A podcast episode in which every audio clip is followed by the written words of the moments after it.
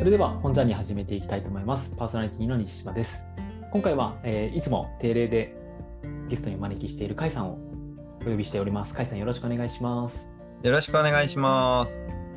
実はこの甲斐さんとの対談の前にいつもだいたい読書会をやった後に収録してるんですけど今日のテーマ割と盛り上がっまあ、いつもなんかいろんな切り口で話してるんですけど特になんか面白かったなと思ったのでそのこともちょっとお話しした後に甲斐さんの持ち込み企画をあの展開していけたらなというふうに思っています。今日のテーマは、どこからが私でどこからが私たちかというテーマでした。私と私たちの境界線ってどこにあるんだろうっていうテーマからいろいろ話してたんですけど、甲斐さんいかがでしたか？そうですね。いや、テーマ設定がちょっと難しいというか、抽象的だったかなって、みんなどんな どんな感じで参加されるかなって、えー思いながら、うん、僕も参加しましたけど。でやっぱり心の話とか今命の話とかもあればロボットの話もあり、えーいろんな方向に展開してでもやっぱりうんなんでしょうね私私ってなんだろうみたいなこととかでも私たちってくくったり、うんえー君たちって言葉遣いをしたりっていうところでいろいろとあまあ、は範囲の曖昧性とそもそもなんだろうっていうことといろんな揺れてる部分がああってうんなんかみんなのそれこそ心を垣間見れた気がしましたね。うん、確かに一人称二人称三人称っていうこう一つの切り口もあればもう物とかにも話が及んでいて例えばハイさんは石について紹介されてましたけど物に心はあるのかみたいなところも面白いテーマでしたね。そうですね、うん、ものに心はあるのかって、まあ、そういう、えー本をですね、まあ、読んでたことがあって、えー、と紹介今回したんですけども、まあ、でもやっぱりここ、うん、なんでしょうね心っていう時に僕たちなんか一般的にこう人間の自由意志とかなんかそういったものをベースに考えがちですけどもっと心ってこう言葉にできなかったり、うん。えーいわゆるその、えーなんでしょうね、えっ、と、うまく説明、えー論理的に説明できないことがもっとたくさんあって、うん。そういったことをもっと密だ、えーベースにして考えると、そんなにその人間に限った話じゃないんじゃないかっていうことはうん。言えそうな気がしたんですよね。うん。そしてうん。なんか、なんかこの人間とか論理性とか言語とかいったことに、えー押し込めようとするとなんかいいろんな問題があったり、えーなんか私っていうものについて悩んだりとか、うん。あーえーと集団に入っていけないっていう問題が起こったりとかするするのかなとかうんうん、いろいろか考えましたし、なうんまあ、具体的にあこれだって分かるわけじゃないんですけどね、こういう議論って。でもなんかすごく、皆さんもすごく考えてらっしゃったし、僕もすごく考えるきっかけになったかなと思います。うん、ありがとうございます。いや、もう本当そうですね。なんかその論理的に私っていうものがこう分かったりとか、私たちが分かるだけじゃなくて、なんか感覚的なもの、なんか今一体感感じてるなみたいな、そういう言葉にできないものとかから、もう少しこう見つめていくと、なんかいろんな、うん、味わい方とか、うん、見え方とか、なんかしていくような感じもしたので、まあ、次回はそこから派生して心とは何かっていうことについて、より具体的に話していけるのが楽しみだなというふうに思っております。そうですね、なんか今回の続編みたいな感じですね。うんそうですね。結構もうおっしゃるようになんか続編みたいな感じにはなりましたけど割とやっぱこう私と私たちを考えていく中で心っていうつかみどころのないものをなんか皆さんちょこちょここう言葉としては出てきたところはあったので、うん、より深めていけるような感覚はあるなというふうに感じております。ということで、えちょっと読書会のダイジェストみたいなものとかもお話しした後に、甲斐さんの持ち込み企画、早速入っていきたいと思います。甲斐さん、よろしくお願いします。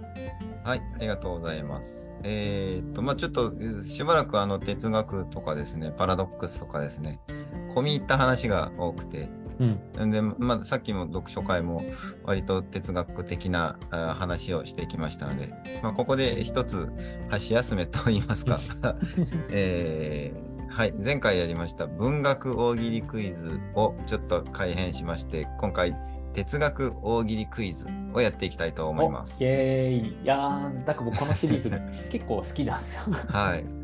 あの大喜利クイズっていうのは、まあ、はいクイズって大体こう答えが、まあ、分かってるかどうかがあー問題であったりしてですね、まあ、全然分からないとですねでそもそもクイズとしてあの、えーゲームにならないんですけども、まあ、この、えー大喜利クイズというのはですね、まあ、分かんないなと思ってもお大喜利感覚でポンポン、えーえー考えをとりあえず出していくとお実は正解にたどり着くことがあるよっていうおもし面白回答をベースとしたうん。あークイズとなっています。はい、なので、はい。僕は甲斐さんがどんな答えを持っているのか全然知らない状態で臨んでますので、はい、いろんなヘンテコリンの回答するかもしれませんが、ぜひぜひそこも一緒に考えながら聞いていただけたらなと思います。はい、よろしくお願いします。まあ、過去回はあの文学にを中心に、えー出題したので文学大喜利クイズでしたが、今回は哲学というか、まあ、哲学者ですね。哲学者を中心に、えー作問、問題を考えてきました。で、えー今回は、えー古代編としてですね、えー古代ギリシャのお哲学者たちをお出題、えーから出題していこうと思います。ということでよろしくお願いしまはい、す。よろしくお願いします。はい、では早速第1問、えーこれは哲学者タレスに関する問題です。えータレスはご存知ですか？タレス自体、なんか名前聞いたことあるんですけど、どんな人なのか知らないですね。はい、タレスはですね、まあ、古代ギリシャの哲学者の中でもかなり古い、えー人物でですね、これは聞いたことあるかもしれません。万物の根源は水と説いたという人ですね。なるほど。はい。えー古代ギリシャの、えーてえー初期の哲学者はですね、こういうあの万物の根源は何だろうって、アルケーっていうんですけど、これこれをおあれこれ、えーと探し求めた人たちがあ多いんですね。はい。で、まあ、タレスもそのうちの一つ、えー一人で、まあ、記録が残ってる中では、まあ、一番古い、えー哲学者の一人かなと思いますが、まあ、この、えーと万物の根源は水うだけじゃなくてですね、他にも幾何学とか天文学にもすごくう長けてたんですね。アリストテレスと同じような匂い感じますね。そうですね。はい。まあ実はあのこのタレスについての文献はアリストテレス経由がかなり多いんですけども。はい。で、えーまあそんな、えー、といろんな学問に長けてたタレスなんですが、まあ、彼についてとても有名な逸話があります。はい。えーそれはですね、えー、とこういうこういうものです。夜空を見上げて天文の観測観察に夢中になるあまりにタレスは穴に落ちてしまいました。うん。うん、それを見ていた人がタレスに自分の足元のこともわからないのに遠い星のことがわかるのかとわ笑ったっていうんですね。うん。でまあこの、えー、と笑い話みたいなのは、まあ、結構タレスに関しては結構有名な話なんですけども、最近ですね実はあのこの逸話は間違ってるっていう説があー出てるんですね。はい。で、えっ、と、まあ、事実として、えーまあ、このようなことがあったかどうかもちょっとまあよくわからないんですけども、まあ、えっ、と、まあ、タレスが穴の中にいたってことが事実だとしても、おこの、えーこの逸話そのものがあ間違いであるって言われている、その理由は、えー何でしょうというのが問題です。なるほど。え、穴に落ちるはずがないっていうなんか場所にいたからとかですかね。ああ、なるほど。えっ、とですね、まあ結構、なんでしょう、この、えー古代ギリシャ事情と、うんまあ、やっぱり、えーとまあ、天文学っていうことうが、をベースに考えていただいたらいいかなと思います。うーん天文学か。えー、なんかその星を見ながらこう落ちるっていうこの2つが交わることがなかったみたいな感じなんですかね。おーそうですね。えっ、と、発想としてはですね、穴に落ちたんじゃなくて、うん。どうだったのかってところですね。穴に落ちたんじゃなくて、なんかえー、なんでしょうね。転んでしまったとか、なんかそういう行為、別の行為をなしてしまったみたいな感じですかね。いや、穴はやっぱりああったんです、あ、あったんですね。うんうんうんうん穴と天文が結びつくうん何かがあるっていう反論らしいんですけどもへえ。なんかつまり、まあ、穴が必要だったんですねあ この説によると。あ。へえ。なんでしょうね。なんか穴っていうと、なんか土星とかなんかそういうものとか浮かべてしまったりとか、ブラックホールみたいなものとかも想起するんですけど、いや、なかなか難しいですね。ちょっとお手上げです。そう ちょっとこれ難しかったですね、一発目で。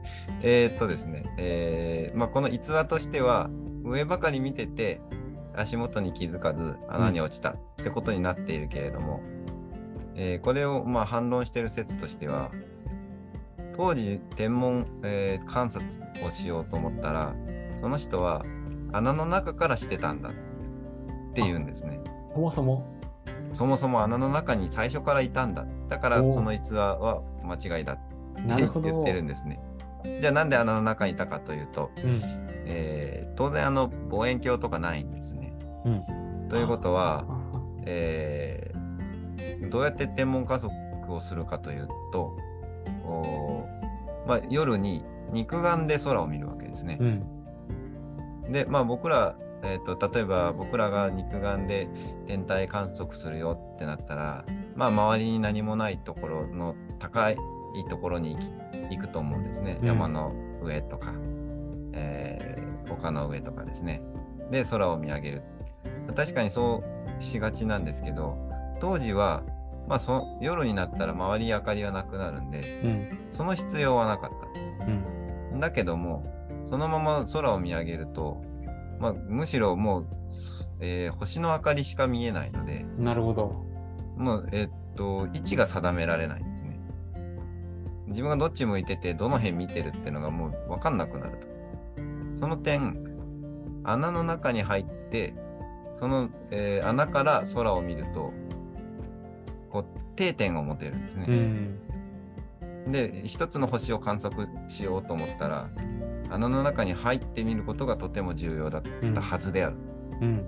という、えー観点からいくとタレスも最初から穴の中にいてうん。空を眺めてたんだそれを、えー勘違いして天文えー 天文のことを知らない人が勝手に笑い話にしてるんじゃないかっていう反論だというのが答えなんですね。そっか。だから、落ちた瞬間を見てたわけじゃなくて、落ちている状態を見て、落ちたんじゃないかって仮説をさせてているけど、でもそうじゃなかったみたいな感じなんですかね。そうですね。まあ、あのこの逸話自体がそもそも多分作り話じゃないの？とも言われているので、まあ、この説で本当に言いたいことは当時の天文お観測をするっていうのはどういうことかっていうことはもっと、えー検証おすべきだし、えーその点よく知られてないよねっていうことが、多分、えー本本質なのかなとは思います。ああ、そうですね。人が何かしらの行為をしていて、愚かだなって思っているけど、それは専門的な知識がないがゆえに、そう規定してしまっているっていう可能性って、なんかいろんな場面でもあるなと思うんで、なんかそういうポイントなのかもしれませんね。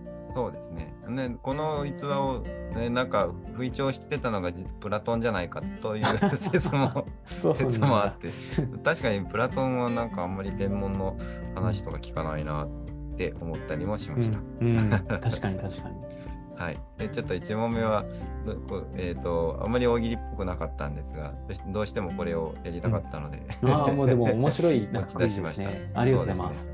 はい、ということで2問目はプラトンに関するお問題です。そのプラソンですね。はいまあ、プラトンに関するというか、まあ、プラトンの作品に関してですね、はいえーソクラテスの弟子のプラトン、えーでこの彼の作品の中に「共演」っていう作品があります、えーこれはですね恋とは何かっていうことをみんなが酒を飲みながら議論するうん。っていう内容なんですね。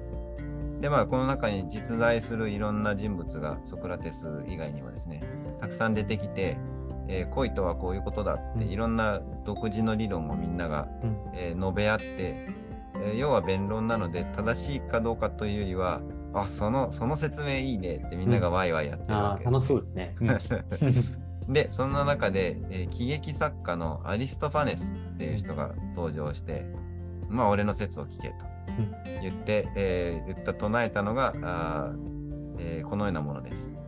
えー原始の人間は実は二体一心だった。うん。つまり2つの体が、ひえー一つにひっついて一人の人間を構成してたっていうんですね。で、えーなんだけどもゼウスの怒りを買って、え2つに引き裂かれたんだと。うんでこの二体一心だった人間は男女もあれば男男もあるし女女もあったんだと。でそれが引き裂かれたから、えー人々はその互いに自分の片割れだった人間を探し求めて惹かれ合うんだと。まあ、古代ギリシャってあの、えっ、と、えー、何ですかね、ボーイズラブもありましたそうのですね。うん。はい、割と普通に、普通にというか、そっちの方が尊いみたいに、どちらかと言われてるぐらいですけど、なので。ソクラ、テスもそうだって言われてましたよね。そうですね、うん。えーまあ、一方で奥さんもいますからね。うん。なので、まあ、はい。そうやってあの、まあ、男女という切り分けはあるけれども、うん。えっ、と、男と女がとは必ずしもおなってないんですね。で、まあ、それは人によるっていう説明もうまくこれフォローしてるわけですね。うんで、えー恋、えー恋っていうのはその自分の片割れを探す、えー引力みたいなものなんだと。こういうのがアリストパレスの説だったんですね。うんで、えー問題は、えーその説の一部である、えーなぜ原始の人間はこの、えー神ゼウスの怒りを買うことになったのかおっていうことですね。なるほど。